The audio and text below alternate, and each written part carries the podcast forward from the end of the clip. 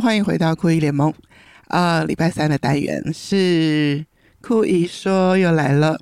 好的，今天的酷姨说呢，是一个比较新的内容推出，但是对酷姨来说是最熟悉不过的一个范围。嗯，就是其实蛮多朋友在我酷姨联盟推出之后，都会敲完两个单元，一个就是希望我聊行销。然后一个就是希望我聊表演艺术，因为这毕竟就是我过去那二十年的人生最多的累积。那没有机会出书，那就可以用我的 podcast 节目来整理一下。好，那今天呢，真的是想要来讲讲呃关于表演艺术这件事情。一方面是经过 COVID-19，呃，很多人对表演艺术的想法有一些不同。然后也冲击表演艺术界很多，嗯，大家陆续如果有在关注表演艺术的话，这一波的疫情又造成蛮多，包括唐美云啊等等演出都取消，然后像 LPC 的中文版，他们就做了演员的异动，那可能都是因为疫情的影响这样子，那。表演艺术界为什么对我而言是如此充满魅力呢？我想先跟大家聊聊最早就是为什么进入表演艺术圈的一个契机。就在我读关渡基督书院的时候，就大学时代。然后你知道，在关渡从捷运出站，然后如果你用走路的方式，会上一个小山坡。那在同一个小山坡上去，当然有岔路。里头就可以经过呃北艺大，然后当时的光武工专，然后以及关渡基督书院这样子。那当然是三个非常不同的学校，但是以关渡基督书院，我是当时读教会音乐系来说，你会常常也不能说被比较，但是就是在同一个山坡上，大家就会觉得啊，读北艺大的就更加优秀这样子。这个这个是人之常情。那对，没错，我当时也考过北艺大，但没有考上。总之呢，我还是有跟一群北艺大音乐系的学生经常有机会去交流。就当时跟林举贤老师，一个合唱老师，他在北艺大任教，然后他也在东吴任教，所以他的节录品歌手的这个团体，很多很多的歌手都来自这两个学校。然后歌手年纪当然有比我大，有跟我差不多，有比我小一点的这个混龄的歌手，但是全部的人都不只是合唱团员哦，每一个人几乎都是主修声乐的人，就是每个都是可以独唱的人，然后凑在一起成为一个合唱团队，然后经常当然是唱教会的歌曲，也有艺术歌曲。甚至有一段时间是经常在好消息频道有固定的录影，准备歌曲在电视上做分享，这样子。好，总之呢，我在这个团队里面有帮忙担任行政工作，那也是跟林菊贤老师有很多的交流。然后我记得有一次很有趣，就是我们一群人有一。个比较非正式的场合，就不是练唱，不是表演，不是录影，都不是，是一个比较非正式的聚会。然后那次大家有蛮多人都大四，然后就呃彼此在聊说，哦，那毕业之后想要往哪方面发展啊？这样子。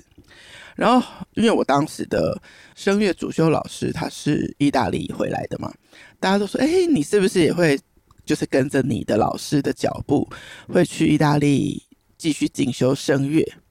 然后我很斩钉截铁的回说：“哎，没有哎，我其实是想要转幕后。那我觉得转幕后可以接触到的人的点线面就更多，就不是只有专注在歌唱这件事情。就是我可以跟平面设计合作啊，我可以跟饭店合作啊，就是接待音乐家来台湾啊，等等。就是我知道他可以。”用很多的行政也好、行销也好，或是宣传也好，来支持表演艺术的这样子的一个工作，就是那只是我的想象，我就真的还没有做过这样的工作。诶，结果林菊贤老师说太好了，然后我就这样一脚踏进幕后工作，因为他就介绍我进到我的第一份，真的是我大学毕业的第一份正式的工作，在荣兴儿童合唱团。然后当时中国信托附属的，他有乐团加合唱团，在那个年代，然后乐团的指挥是当时是彭广林老师，他在爱乐电台有主持节目，后来也是东吴大学音乐系的主任，这样子。好，就这样一路踏进了幕后工作。哎，居然就是没有什么适应期的问题，就做得得心应手。那时候可能需要帮合唱团定谱，然后要用一点点音乐系的背景，帮可能不同声域，就是声音高低不太一样的不同班级的小朋友，可能要做谱子的移调啊。那时候就只有用手工去画谱的，呃，没有什么软体可以用，所以只能用手工等等。那时候都有做。然后到现在这个时间点，我去回看，诶，为什么我当初并不是心生向往在舞台上华丽的演唱，然后去成为一个台前的歌手或是声乐家？为什么不是？我就回说，诶，好像可能跟我更小的时候，小学时代吧，被爸爸带进国家音乐厅的经验是有关的。当时他就带我去听维也纳儿童合唱团，哦，当然歌曲非常好听，但是真正曲目不记得了，只是印象非常非常好，觉得在这么漂亮的空间听到这么棒的团飞来台湾唱歌，然后我记得当时代位还是帮我们验票的姐姐，就是很亲切的态度，所以我就想，哎，原来。看表演可以给人家的感受，不是只有舞台上的表演者，所以我从第一刻走进这个演出空间，我一路上遇到的服务人员，一路上感受的氛围，都是我那一次的经验的美好总和。所以，对酷姨就对我来说，就是它是一个戏剧张力很大的一个空间。它可能是有时候你就会在剧场看到哦，好久不见的朋友，他们其实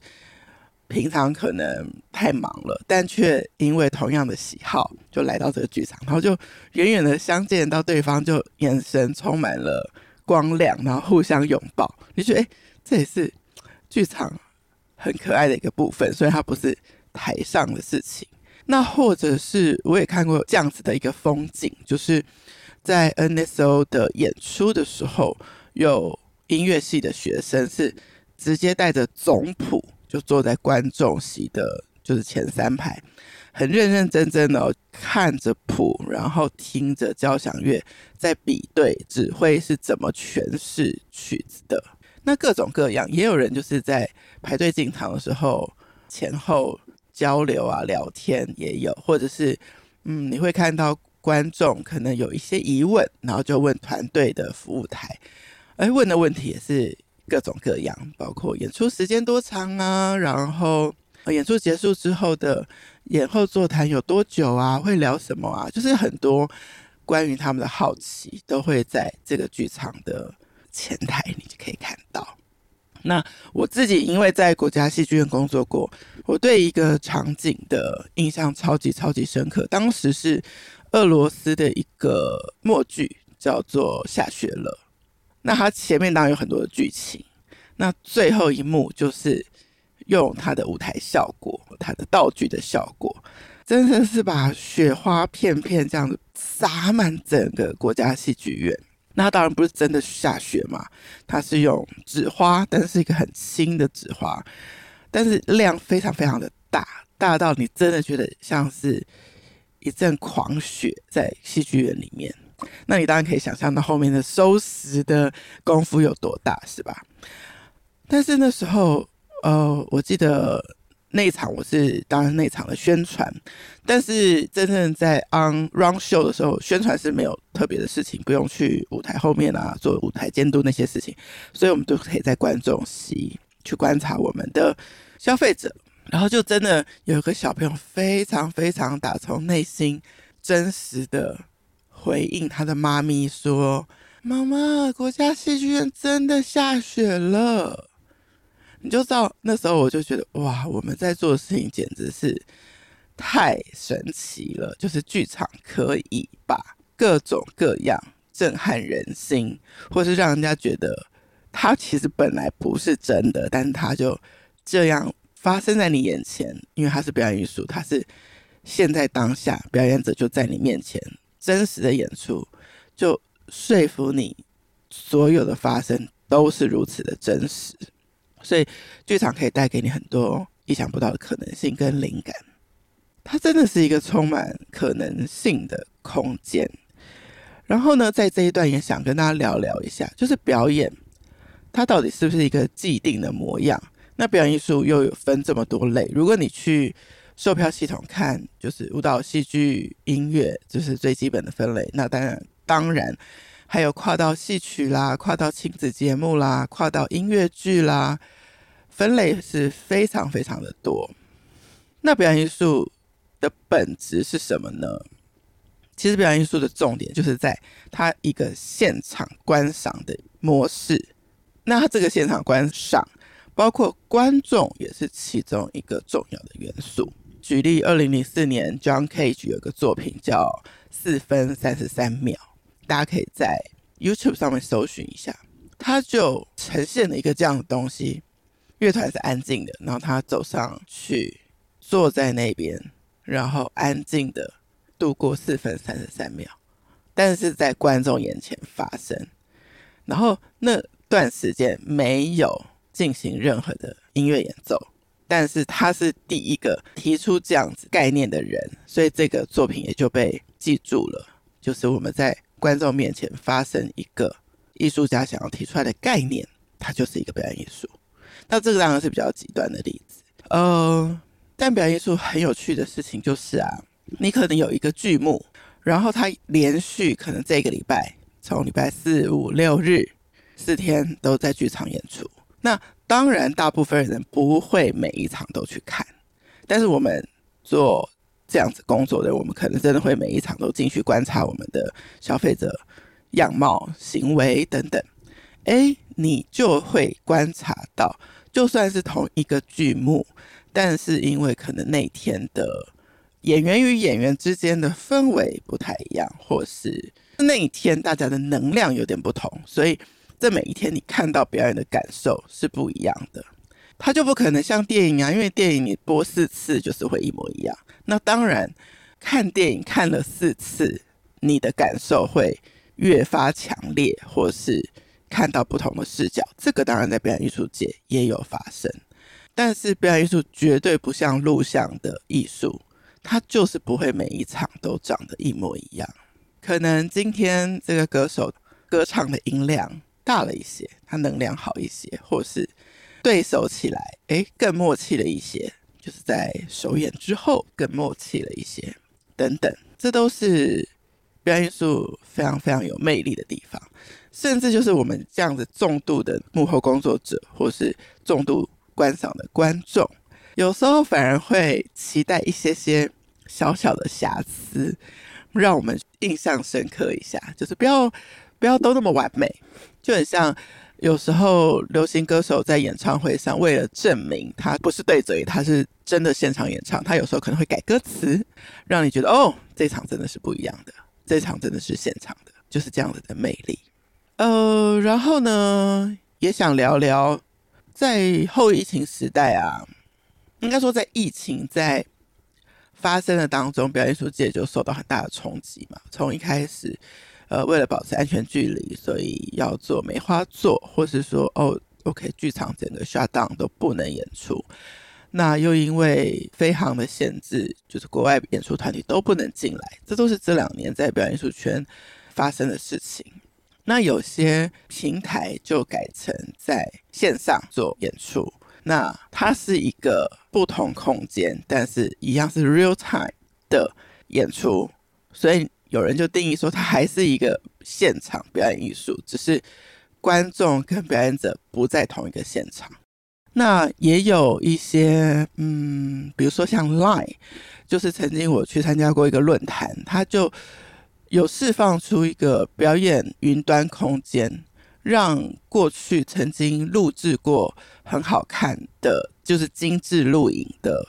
表演艺术的作品，在那段时间可以在平台上播出，那大家可以付费观赏，支持表演艺术团队，或是可能这个 channel 是免费，都有可能。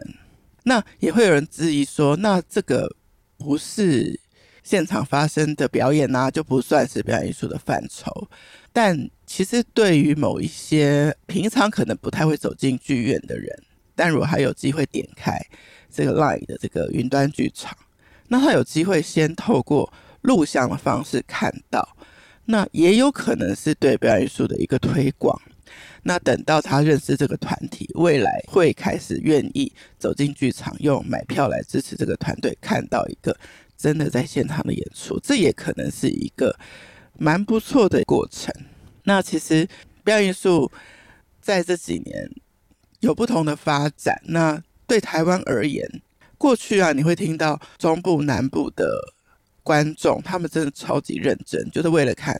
一个好的演出，那那时候可能就只有台北的两厅院有，所以他们是真的都会旅行到台北来看表演。那后来随着台中歌剧院的成立，然后后来高雄的卫武营的成立，也有这样子国家级的一级场馆，那演出就可能会去北中南巡回。那所以各区的观众就只要选择自己在地的剧场去就可以了。那即便表演艺术发展到这样子，有很好的空间可以演出，但是同时也有另外的冲击，就是表演艺术的竞争者不只是另一个表演艺术团队。比如说，你在这个 weekend，然后可能台北在两厅院，然后台北的呃北艺中心、士林这个，然后可能不同的剧场，大家熟悉的社教馆。都有不同的演出，那你会以为哦，OK，这个 weekend 同一个时间的演出这么多，我会需要去做抉择，所以表演艺术的竞争对手是另外一个团队，但其实不是，因为如果你还不是表演艺术的重度使用者，或是重度很爱这种现场演出方式的观众的话，其实表演艺术对你来说就是一个娱乐。所以它的竞争可能是大众娱乐，可能是 Netflix 或是 Disney Plus。就你觉得 OK，我现在想要享受一个美好的周末，那一个就是我出门去看演出，一个就是其实我在家打开电视就可以了。所以表演艺术圈也在思考一件事，就是怎么样让表演艺术这件事情可以更走入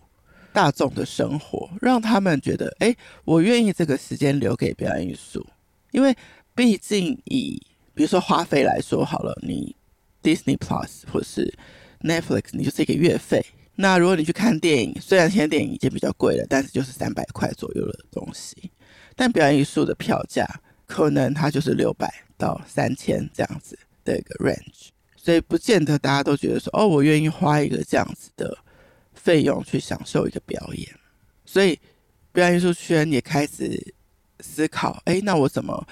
推广表演艺术？所以我可以从呃免费的演出开始，让你接受，让你喜欢，做多一点的推广的 workshop，让你自己亲身参与。像魏武营的舞营来跳舞，就是会邀请民众用不同的主题，每周有一个课程。那或者是玻璃路在高雄，也是把舞蹈直接带到大家的生活空间，可能图书馆前面，可能是庙宇的前面。让你先看到，让你至少有机会哦，知道表演是这样，原来感受到一个表演是这么的美好。那有可能下一次进一步，我愿意 OK，我购票进到剧场。那我印象很深刻的是 LPC 的英文版的演出，它是用四四南村的南村剧场。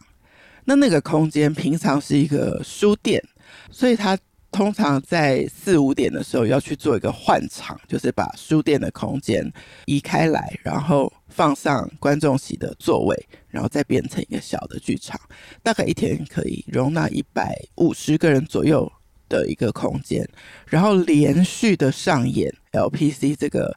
非常非常经典的音乐剧。那很多天的演出的好处是什么呢？因为像如果说一样是 LPC 要演，假设他选择的是国家戏剧院，那可能一场就是一千五左右的座位，那他可能演个几天，这个观众人次就已经完毕了，就是就已经达到这个票房了。但是时间拉长的好处就是说，它的口碑的流传可以比较久，就很像你们想象，电影院如果有一部电影只上映三天，你根本就来不及听到口碑，它就下架了。但如果有一部电影，然后它有一个固定的剧场，然后可以连演一百一百天，那至少这中间你有听到口碑，你有找到你有空的时间再去看，都有可能让这个剧的寿命更长，或者是。大家蛮有可能的，你你为了看表演艺术，然后支持你喜欢的演员，然后他可能因为在这个一百多场当中有不同的卡司，你就想听听看不同卡司的组合的效果，所以你说不定愿意在这段时间当中不止看一场，你可能第一场自己去觉得哇太棒了，第二场我想要跟朋友去，第三场我也想要带家人去感受，因为可能某一段真的是。很有一些家族的情感连接，我也希望家人也跟我去，所以我可能自己在这一百多天当中就去了三天，这也是很好的一个观赏模式，就是把好的感动分享给你身边觉得重要的人。那表演艺术之于我自己嘛，其实我当然也超级超级喜欢看影像，比如说 Netflix、Disney Plus。甚至我爱奇艺也看很多，因为我很想要知道在华语市场当中的一些新的变化。但是呢，我们非常非常需要走进剧场那一刻的那个仪式感。我记得有一个演出是大身体制造，叫《一千零一夜》，他就是希望把观众的五个感官打开，所以它的设定。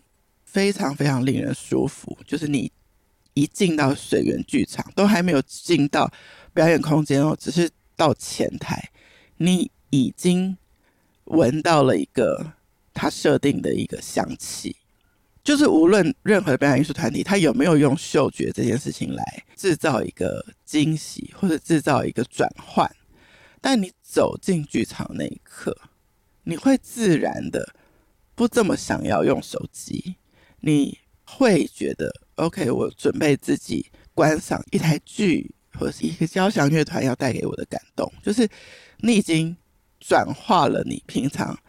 生活日常的惯性，所以我觉得对内心真的是很有净化的功能。呃，尤其我记得当初在国家戏剧院工作的时候，我听到一个阿卡贝拉的演唱，然后他们唱《格利果圣歌》。在那样子的空间，你真的不要想说会想拿手机出来，你根本觉得可不可以一个礼拜有一次这样子的时间，让自己的内心升华一下，离开纷纷扰扰一下，去到一点点庄严的场景。虽然赖在家看 Netflix 很轻松，但是其实人生的某些时刻，你会需要把自己也装扮一下。不是为别人而美，是为自己而美一下，然后去穿得好看一点，进到剧场，也尊重这个出席，尊重这个演出。那有些时候演出完跟艺术家的交流也蛮不错的，就是有些国外的艺术家来到台湾会觉得很难得嘛，所以。就会在演出结束的时候，在演职员出入口的地方，很简单的打一张桌子，然后让排队的乐迷也好，就是粉丝也好，来签名这样子。我记得有一年我办呃两厅院夏日爵士派对，大概是第二年还是第三年，是那个 Tuck and Patty 有来，然后我们排队的观众当中是有一个很知名的歌手陈绮贞。就他也就是真的默默的排队在人群当中，然后来给这一对他的偶像夫妻签名。这个感受从你前面先买 Tuck and Patty 的 CD，你可能是有他的 CD 的人，然后你得到消息知道他来了，然后你先在起售票券的第一时间就先进到售票系统买票，你希望有坐到最好的位置，可以观赏到他们的最好的角度，然后到这中间都在期待看到他们，然后看到了一场超乎你期待的演出，其中有你很喜欢的歌曲，比如说《I Was Born to Love You》，然后结束的时候，他们从神坛下来，然后在演职院出入口打一张白长桌，然后就开始帮你签名，很亲近的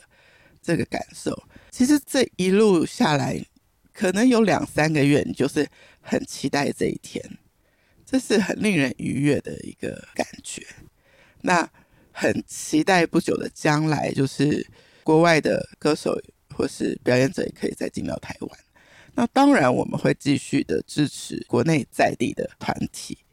其实，在 Podcast 圈也有很多节目在介绍表演艺术，比如说《剧场狂粉的日常》等等，或是我也非常推荐小树报树以及贾文清的节目，都相对的介绍的蛮深入的。甚至阿鲁巴，因为两位都有去做现场的演出。